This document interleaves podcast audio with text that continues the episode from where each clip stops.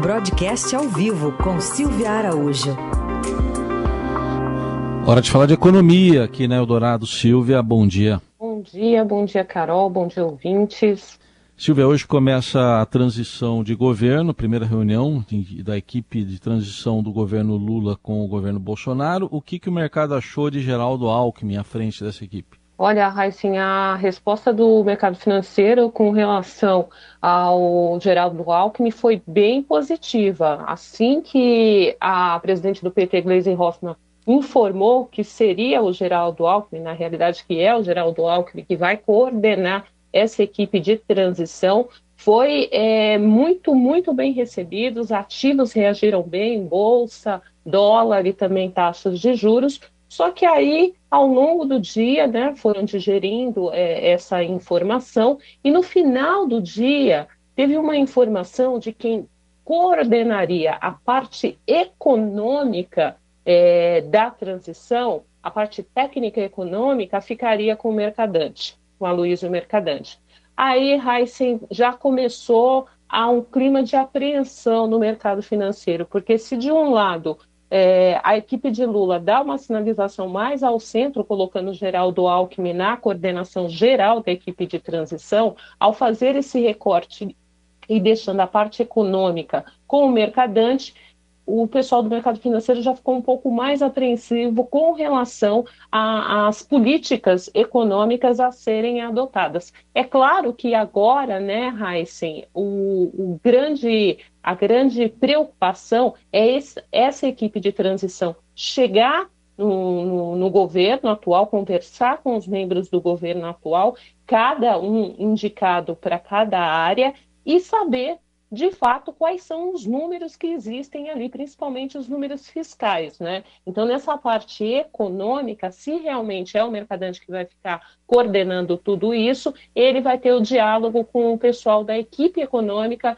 do ministro Paulo Guedes. E aí é sentar, olhar os números, olhar as planilhas para tentar identificar qual é a real situação do país. E por que, que o mercado ficou um pouco apreensivo? Porque a gente tem aquela lógica que aconteceu no governo Lula, no primeiro governo Lula, que a gente até conversou aqui na terça-feira, de que quem coordena a transição acaba sendo o ministro de pasta. De pasta. A Glaze, ela deixou muito claro que o Lula não está pensando nisso nesse momento, que está pensando mesmo na transição e os nomes indicados a ministros, isso vem numa segunda etapa depois de se conhecer todo o tamanho aí da situação fiscal do país. A gente lembra que no primeiro governo do Lula, quem coordenou a transição foi Antônio Palocci, e por isso que o mercado respondeu bem assim que saiu o nome do Geraldo Alckmin, porque depois Palocci se tornou o ministro da Fazenda. E aí,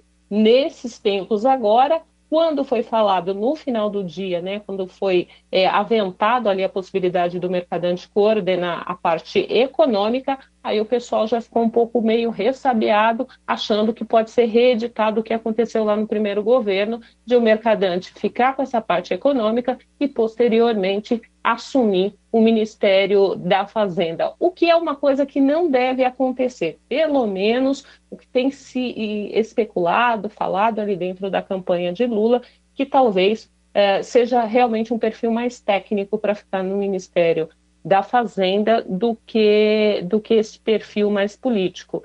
E também, né, Heisen, o mercadante pode funcionar muito bem como um entorno palaciano lá, com, com o Lula, né, depois da, da posse, para fazer aí uma ponte com o Congresso Nacional, porque isso ele tem uma experiência muito vasta. Então seria algo mais interessante. Mas nesse momento é olhar para os números, participar de várias reuniões que vão acontecer. Os uhum. primeiros já começam no desse dessa quinta-feira e tentar ver o que tem de números de fato da economia.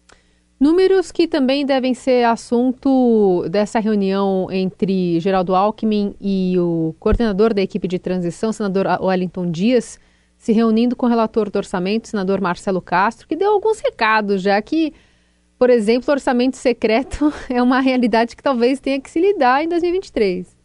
Pois é, né, Carol? E essa reunião vai ser bem interessante, vai ser bem interessante a gente descobrir depois, né? Depois que eles também vão dar algumas coletivas com relação a isso, porque o relator ele já deixou muito claro, além do que você falou, o orçamento secreto é uma realidade 23, ele vai continuar, né, porque os parlamentares já estão de olho ali nas suas emendas, o relator está de olho nas suas emendas, né, nas RP9, que são as emendas de relator, mas, além disso, né, Carol, você tem duas promessas de campanha do Lula que não cabem no orçamento que está aí, que são o auxílio de 600 reais, ou seja, a manutenção do auxílio de 600 reais, e você tem também os 150 reais por filho até seis anos para quem recebe esse auxílio.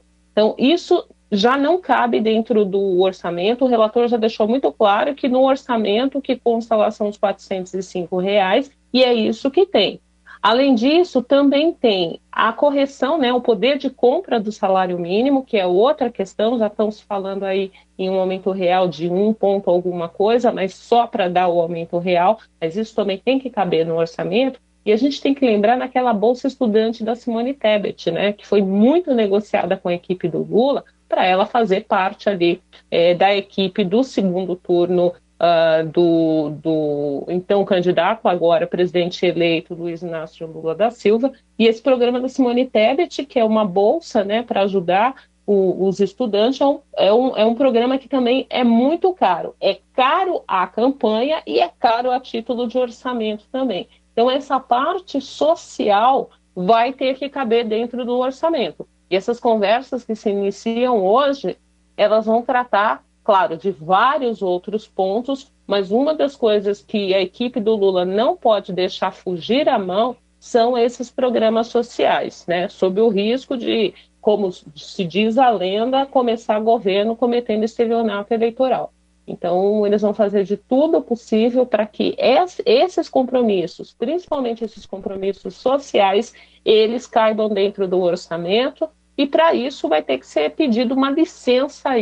para estourar o teto, para algumas coisas ficarem fora do teto de gastos.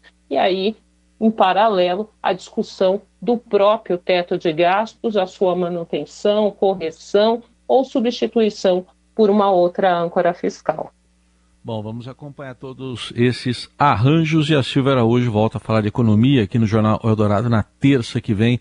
Obrigado, Silvia. Até terça. Até lá.